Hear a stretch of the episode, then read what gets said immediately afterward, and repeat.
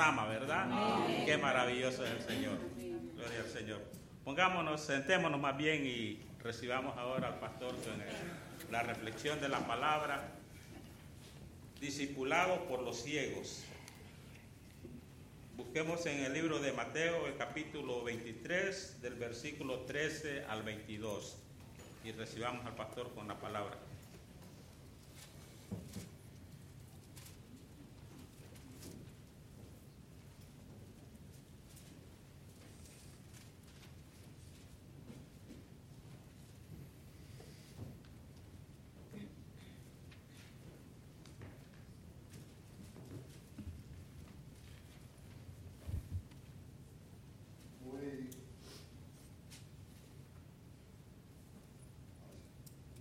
Días, hermanos. Ah, estamos en Mateo capítulo 23 ah, y estaremos leyendo desde el versículo 13 hasta el versículo 22. Si podéis poneros de pie para la lectura de la palabra de Dios.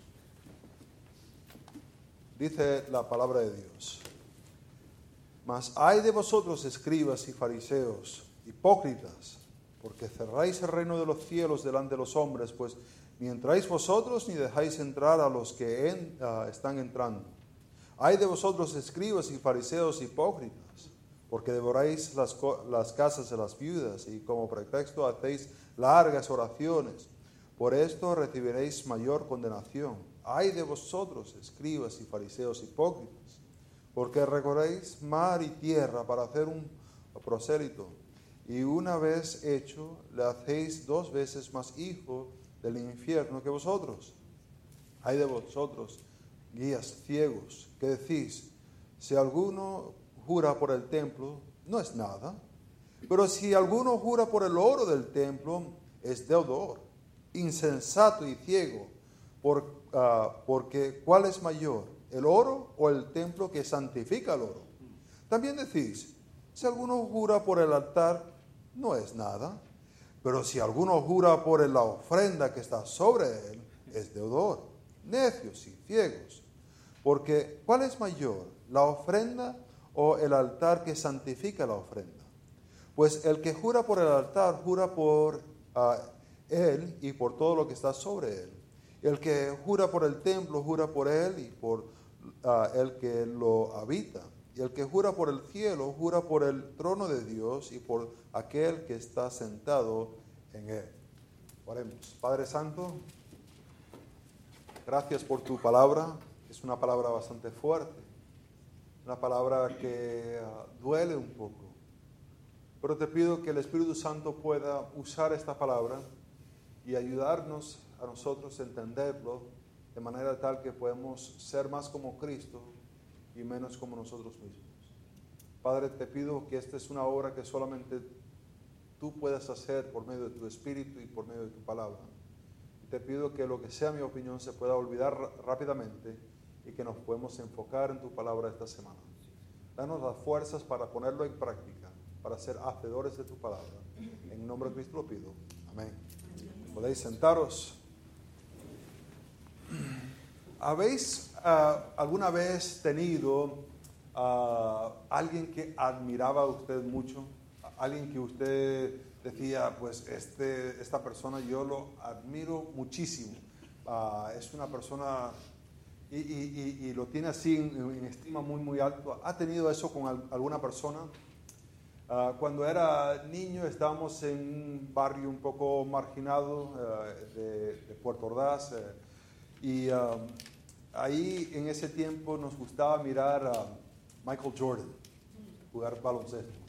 Teníamos un televisor de esos que había que levantarse para cambiar los canales y, moverle las antenas. Y ahí lo movíamos para poder ver Michael Jordan. Y eh, ahí donde vivíamos no, no teníamos cancha así de basquetbol, pero sí teníamos un, ring de bicicleta.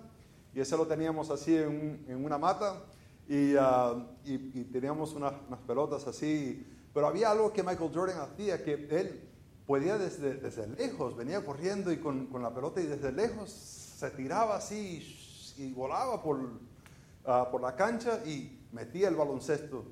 Y, para nosotros era impresionante y nos poníamos a tratar de hacer eso. Y, a saltar y a saltar y tal. Y, pues la verdad que no, no llegamos así como Michael Jordan, ni, ni cerca. Y algún, un día, no sé quién era, si yo, si uno de los otros, ah, nos dimos cuenta que Michael Jordan, que cuando saltaba, hacía algo muy particular, no sé si se acuerdan, pero sacaba la lengua. Y eh, a lo mejor no está faltando sacar la lengua. Y ahí nos pusimos. Y yo que no soy muy coordinado, pues tratando de saltar con la lengua afuera. Ah, me caía, me tropezaba, era horroroso la, la situación. Pero no, no llegué más cerca a ese ring de bicicleta que estaba ahí colgado en ese árbol. No, no llegué a alcanzarlo para meter la pelota. Ah, a veces vemos a personas y lo estamos admirando y nos ponemos a imitar a esa persona.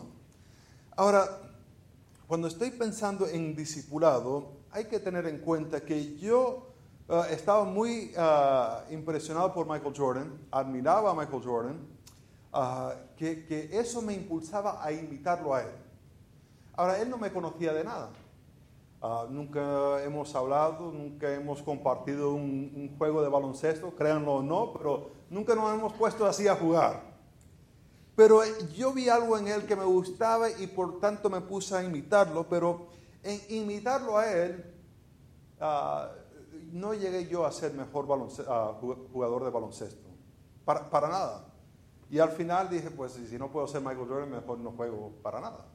Y me desanimé y dejé de jugar. Y, todavía no juego. Veo a los muchachos ya jugando y digo, ¿a qué están tirando esa pelota ahí? Cosa de ellos, ¿no? Vemos en este, en este texto unas palabras bastante fuertes de Jesús. Eh, no sé si son las palabras más fuertes que dice, pero por lo menos es la sección más larga de condenación que da Jesús. Ah, ha habido otros pasajes donde dice ciertas cosas y ah, declara condenación contra ciertas personas, pero esta es la sección más larga donde hay esta condenación y, casi en cierta manera es como que está yendo en contra de, de Mateo capítulo 11. Vamos a Mateo capítulo 11, ustedes se saben estos versículos, ya lo hemos visto antes. Pero hay que recordar, porque hay que poner esto en un contexto, Mateo capítulo 11, eh, empezando en el versículo 28, dice, venid a mí todos los que estáis trabajados y cargados. Esto es palabra de Jesús, es lo que Jesús está dando esta invitación. Ah, y yo os haré descansar. Eh, llevad mi yugo sobre vosotros y aprended de mí, porque soy manso y humilde de corazón, y hallaréis descanso para vuestras almas, porque mi yugo es fácil y ligera mi carga. Estas son palabras de Jesús, y cuando comparamos estas palabras en capítulo 11 con lo que estamos viendo en capítulo 23, diríamos, hombre, ¿se le habrá olvidado lo que dijo hace par de capítulos atrás? De la invitación que le hizo a la gente de venir a Él porque su yugo era liviano? Ah, ¿Cómo hacemos sentido de que hace la invitación y ahora como que está rechazando a la gente, como que lo está tirando afuera? Y a lo mejor diríamos, pues se le habrá olvidado. Y a veces pasa. Para nosotros, digo yo una cosa y ya a la semana se me olvida. Pero no estamos hablando de una persona, estamos hablando de Jesús, Dios encarnado no se le olvida. Entonces, ¿cómo podemos unir estas dos palabras de Jesús, donde hace la invitación de venir y ahora está haciendo una condenación fuerte en contra de los escribas y los fariseos? Creo que la mejor explicación es de entender que está en contra de los escribas y fariseos porque ellos están rechazando a Jesús. Y en rechazar a Jesús, el Mesías, el ungido de Dios, el que iba a establecer el reino davídico, en rechazarlo a él, están también ah, ayudando o diciendo a otras personas que también deberían rechazar a Jesús. No es solamente ellos que están diciendo no, pero están animando a otras personas a decir no también. Y es esta actitud de, aguantar a otras personas, de no dejarlos entrar, que Jesús Ah, empieza a dar una condenación muy fuerte en contra de ellos.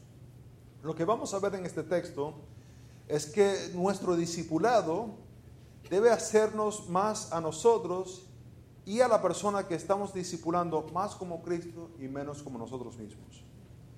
Digo nuestro discipulado porque la verdad es que todos deberíamos estar aumentando, creciendo, conociendo más de Dios. Ah, es interesante, no sé si le gusta esta curiosidad o no, pero vemos en los evangelios esta palabra de discípulo, discipulado. Vemos en las primeras partes de los hechos esta palabra discípulo, discipulados, pero ah, en las epístolas no existe. Y a lo mejor ya algunos están yendo a la parte de atrás de la concordancia y viendo a ver dónde aparecen las palabras discípulo, discipulado. Y va a ver que en las epístolas no, no aparece. Porque ahí introduce otro concepto que va igual con este concepto del discipulado. Cuando vemos en Mateo capítulo 28, versículo 19 y versículo 20, es de discipularlos para que puedan obedecer, guardar todo lo que os he mandado. Ese es el propósito de ser discipulado, de poder guardar, observar, cuidar, de hacer lo que está mandado aquí Jesús.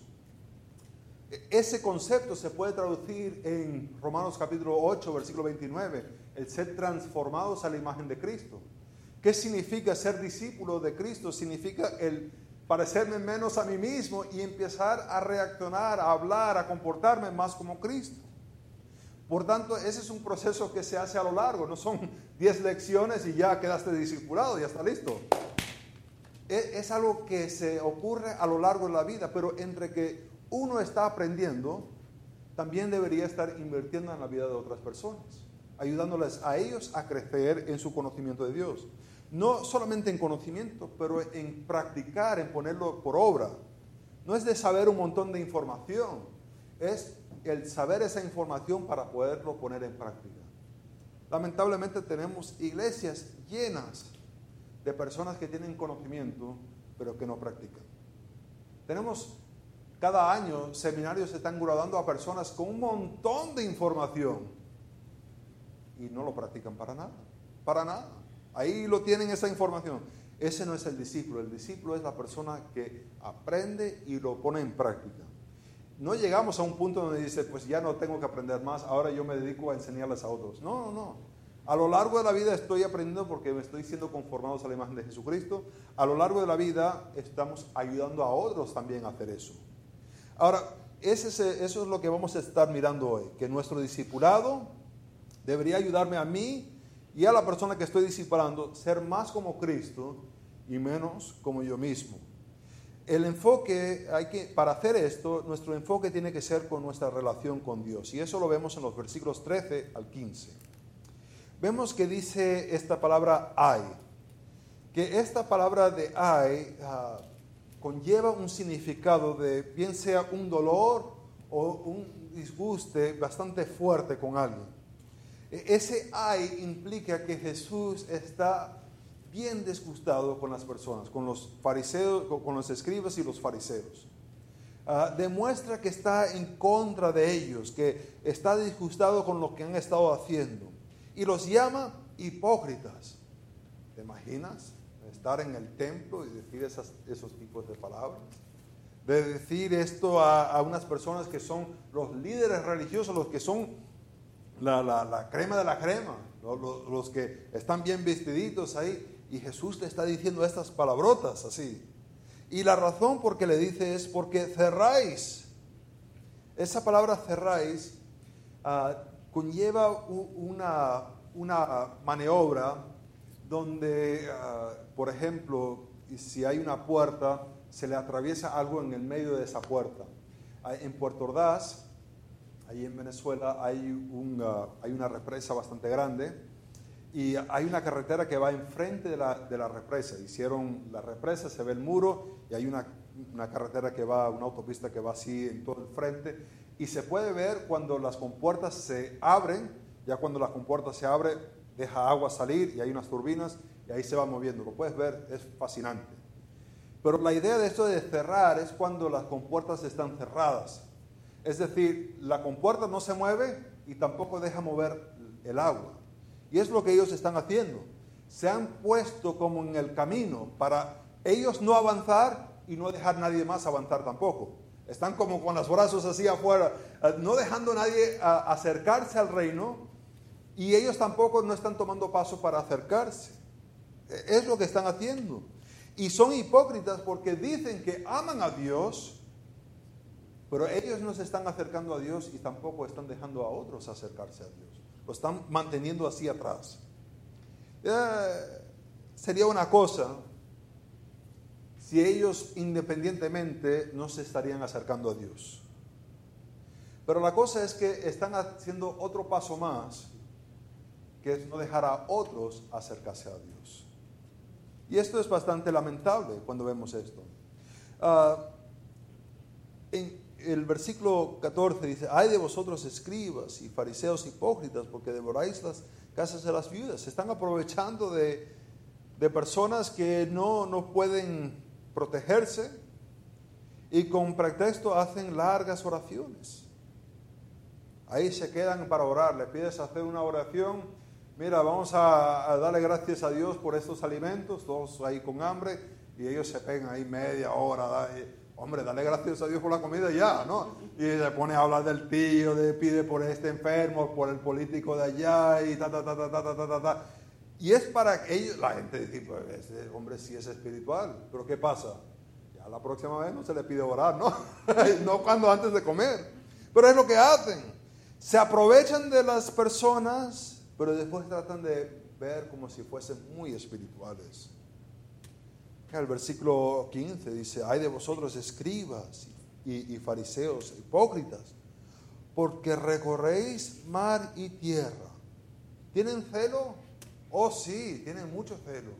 Ah, tienen ese deseo de, salir y evangelizar y de hacer uh, Ahora, el prosélito era la persona que no solamente creía en Dios, pero acudía a las costumbres de Israel, se ponía bajo la ley de Dios.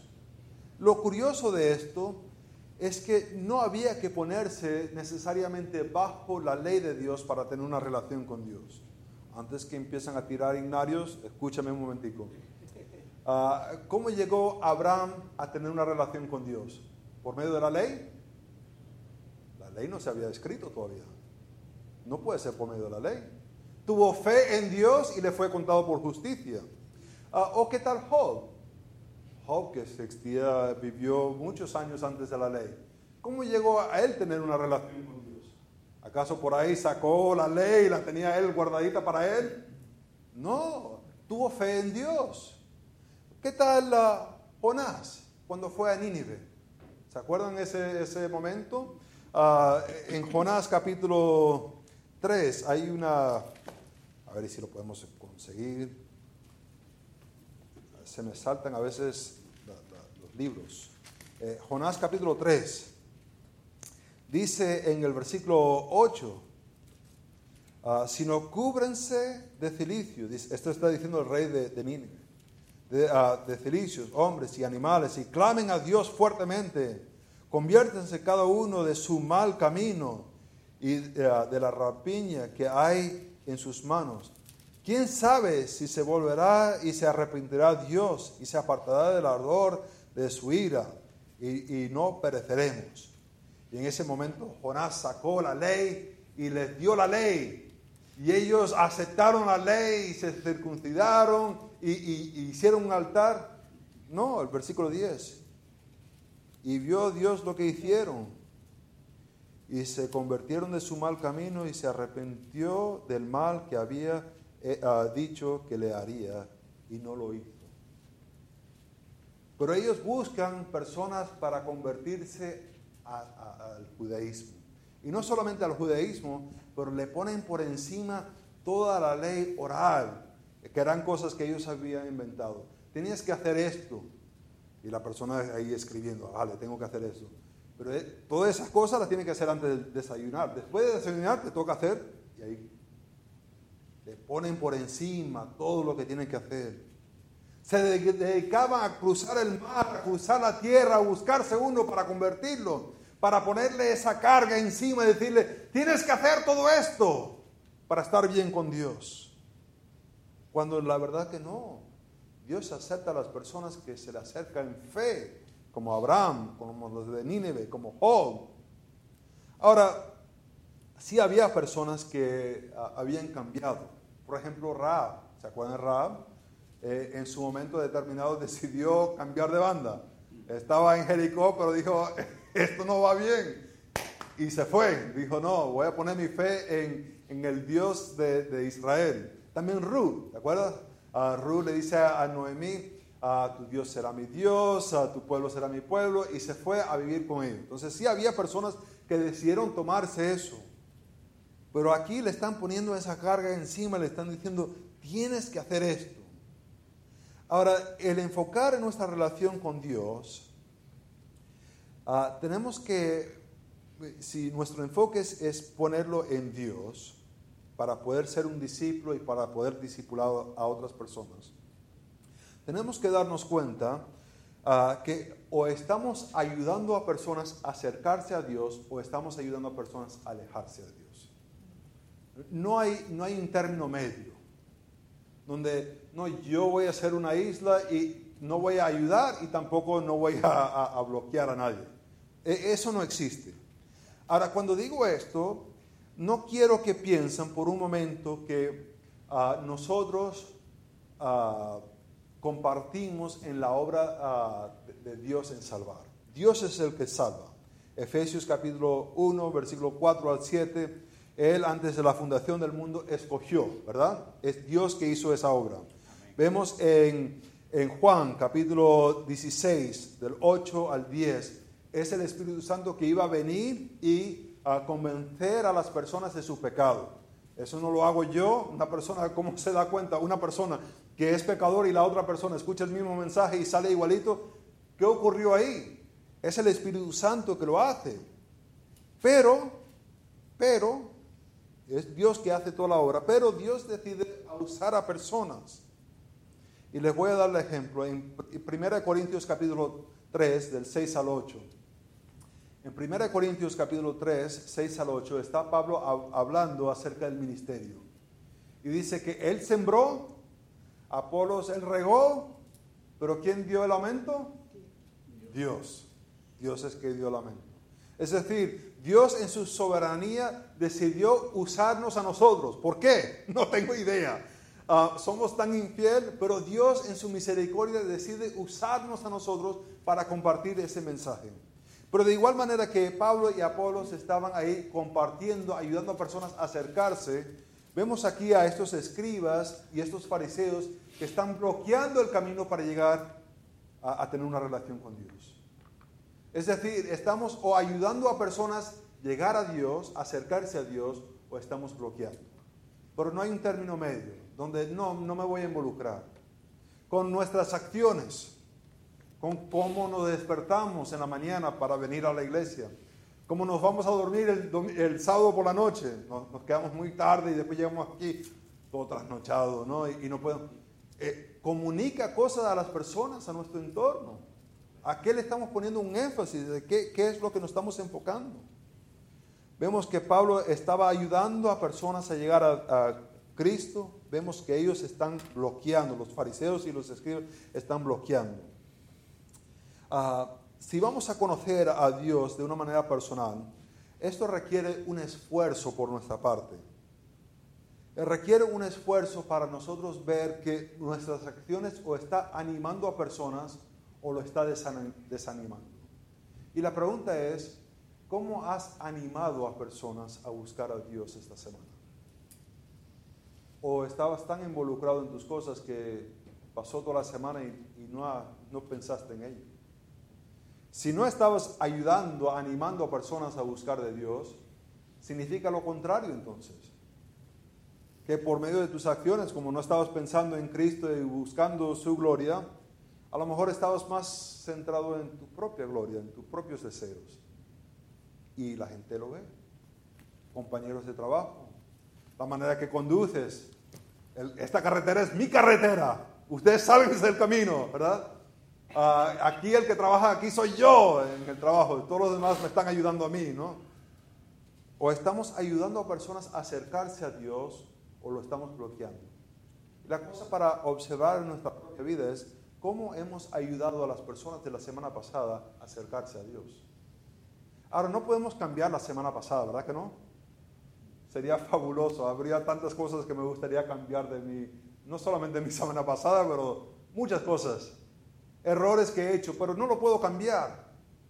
Pero sí puedo decidir hoy que esta semana voy a ser muy activo para ayudar a personas a tomar un paso más cerca, animarlos en su relación con Dios. No puedo cambiar lo que hice la semana pasada, pero sí puedo cambiar para este próximo semana. Y la pregunta es, ¿qué, hará usted? Ahora, no solamente hay que ah, ver nuestra propia relación para ayudarlos a acercar o estar bloqueándolos, pero también vemos que ah, hay que enfocarnos en ser como Cristo. Esa es la meta. La, meta no es que se parezca a un predicador favorito suyo o que se parezca a un maestro de escuela dominical favorito suyo Ah, o que se parezca a, usted mismo o a mí mismo. El, propósito de ayudar a personas es de llevarlos a ser más cerca de la imagen de Jesucristo. No sé si han visto a veces que hay, hay iglesias y hay personas que se enamoran de ciertos líderes y, y siempre están diciendo lo que ese líder dijo. Puede ser que se, ya se murió ese líder, pero todavía siguen diciendo las mismas cosas que esa persona dijo. Yo digo, bueno, si fue tan bueno lo que dijo, a lo mejor lo tuvo que decir de las escrituras. Y se le dijo de las escrituras, mejor decir las escrituras que decir lo que dijo la persona, ¿verdad que sí? Como que tiene más autoridad. Nuestro propósito es de ayudar a personas a ser más cerca de la imagen de Jesucristo. Y eso se hace por medio de reconocer dos aspectos, eh, que lo podemos ver en, en, ah, en Filipenses capítulo 2. Filipenses capítulo 2. Este pasaje donde habla acerca de Cristo, cómo se humilló, empezando en el versículo 5, dice, haya pues en vosotros este sentir que hubo también en Cristo Jesús, el cual siendo en forma de Dios, no estimó el ser igual a Dios como cosa que aferrarse, sino que se despojó a sí mismo, tomando la forma de siervo hecho semejante a los hombres, y estando en la condición de hombre, se humilló a sí mismo, haciéndose obediente hasta la muerte, la muerte de la cruz. Ahí en ese versículo 8 está la clave. Hay el aspecto de humillarnos y obedecer. ¿Cómo es la imagen de Jesucristo? Es una imagen donde estamos obedeciendo y nos estamos humillando. Nos humillamos delante de Dios de decir, mi manera no es mejor que tu manera. Y somos obedientes y ponemos en práctica lo que Él quiere que hagamos. Esto hay que tenerlo bastante claro. Porque es posible tratar de hacer ciertas cosas por medio de nuestra propia fuerza. Pero esas cosas no te santifican. Por ejemplo, puedo tratar de, de ser más paciente. Y hay muchas personas que tratan de ser pacientes. Puedes tratar de amar a tu esposa o amar a tu esposo o amar a tus hijos. Y lo puedes hacer por medio de la carne, tratar de esforzarte. Pero esos hechos no te hacen más como Cristo. Lo que nos hace más como Cristo es cuando aceptamos la palabra de Dios como el estándar de cómo deberíamos vivir y en fe aplico esa verdad a mi vida, no para mi propia gloria, pero para la gloria de Dios. Es en ese momento que el Espíritu Santo nos cambia a ser más como Cristo y menos como nosotros mismos. No es el mero hecho de ser más paciente, de amar a personas más. Es ese paso de fe donde digo, no quiero ser paciente, pero las escrituras me dicen ser paciente y voy a creer que la manera de Dios es mejor que mi manera. Y por tanto lo voy a obedecer humildemente porque esto traerá gloria a Dios y no a mí, porque lo que quiero hacer es ser muy impaciente. De igual manera con amar. No quiero amar a mi esposa ahora mismo. Me está fastidiando con eso de, los calcetines y tal y cual. Y, y hombre, que lo recoge y ya está. Pues la palabra de Dios me dice, ama a mi esposa. Y humildemente obedezco a la palabra de Dios. Y digo, pero no quiero, pero lo voy a hacer no para mi propia gloria, no es para que después yo pueda decir, mira, yo recogí mis calcetines, ahora tú cocíname esa comida que me... No para mi propio provecho, lo hago para la gloria de Dios. Eso es lo que santifica. Hay mucha gente mundana que son muy morales, pero están perdidos y no se parecen más como Cristo. ¿Son morales? Sí.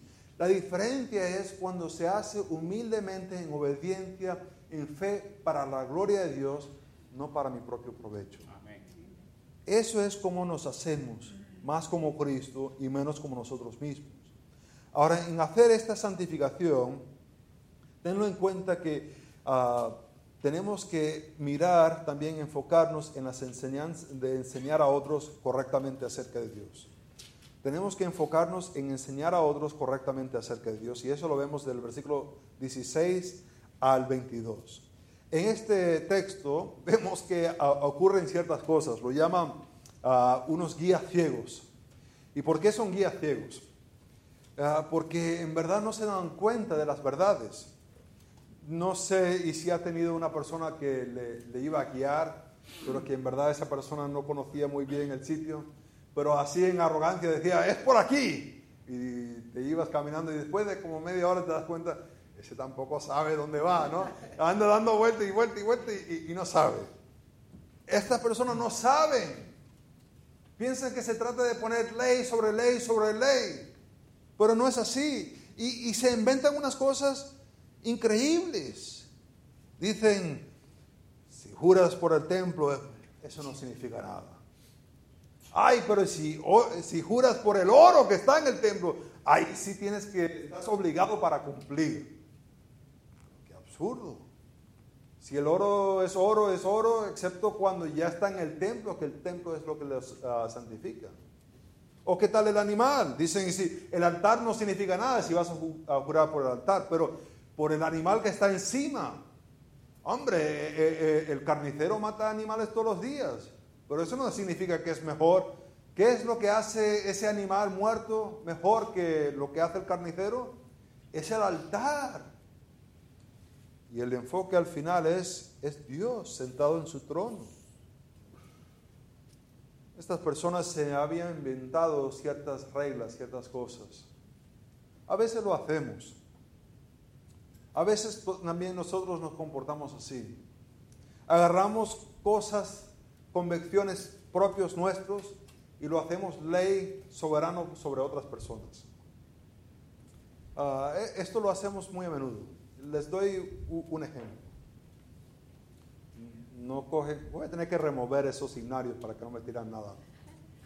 Ah, la palabra de Dios, ¿aparece la palabra Halloween en algún sitio? No, ¿verdad que no? Ahora, está bien si tienes la convicción que no deberías participar. Amén, aleluya. Pero hay muchas personas que desarrollan 51 razones por qué no se debe celebrar Halloween, pero le pides, por favor, compárteme el Evangelio, que está bien claro en las Escrituras. Y se ponen a decir, ah, eh, eh, eh, Dios me salvó. Ah, ¿Cómo? ¿Cómo te salvó? Es decir, lo que Dios expresa claramente aquí, muchas veces lo ignoramos y nos enfocamos en convicciones personales y eso lo declaramos como si fuese evangelio. Cuando deberíamos compartir lo que claramente está expuesto aquí y nuestras convicciones humildemente practicarlos. Ellos se ponen a decir, por el oro, por el animal. Pero lo que Dios había revelado aquí no lo estaban diciendo. Qué lamentable. Y pasa, yo usé la de Halloween, pero pasa por muchas cosas. Que hacemos reglas y leyes de cosas que no aparecen. Pero después lo que Dios expresa claramente, y nos damos cuenta. Dice, le preguntas, ¿cuándo fue la última vez que discipulaste a alguien? Bueno, eso es para los pastores y los diáconos. ¿En verdad? ¿A quién le dice de ir y hacer discípulos? A los pastores y los diáconos solamente. Muchas veces nosotros caemos en este mismo error, hermanos, donde movemos hacia adelante nuestras propias convicciones y la palabra de Dios la tiramos para atrás y ni cuenta nos damos. Hermanos, vemos aquí esta necesidad de en nuestro discipulado y en cuanto estamos discipulando a otros, nos deberíamos parecer más a Cristo y menos como nosotros mismos. ¿Se acuerdan de mi admiración por Michael Jordan? Lo quería yo imitar. Quería yo sacar la lengua y saltar y todo. Pero en eso no llegué yo a ser mejor jugador. Parecía un poco tonto, me imagino. Gracias a Dios que no había Facebook y no había los móviles para grabar, ¿no? Estarían esas fotos por todas partes. Ah, nuestro deseo es ser más como Cristo. No como mí, no como el diácono, no como más nadie. Nuestro propósito en ayudar a nuestros niños es ser como Cristo, no como nosotros. De ayudar a los miembros es parecerse a Cristo. Esa imagen la tenemos que tener bien clara en nuestras mentes. Porque es lo que Dios está haciendo, es transformándonos a la imagen de Jesucristo. Esto se puede hacer solamente para aquellas personas que han recibido a Cristo como su Salvador. Ves, si no has recibido a Cristo como tu Salvador, estás muerto en tus pecados y no hay nada que puedas hacer. El primer paso es aceptar. Aceptar que la muerte de Jesucristo es la única cosa que te puede salvar. Reconocer que tus pecados te separan de Dios. Pero si pones fe en la muerte, sepultura, la resurrección, la ascensión de Jesucristo como la única cosa que te puede salvar, serás salvo y podrás empezar a vivir así. También se trata de enfocarnos en Dios. No en lo que las otras personas nos han dicho, sino enfocarnos en Dios. Y eso se hace por medio de leer la palabra de Dios. Dices tú que tienes un caminar con Dios, pero no involucra el leer la palabra de Dios, no sé qué estás viendo. Requiere el ver a Dios y ser cambiado a la imagen de Jesucristo. Oremos. Padre Santo, te pido que nuestro enfoque puede ser en Dios en Jesucristo. Esa es la imagen que ah, tú nos estás cambiando. El Espíritu Santo está obrando en nuestras vidas.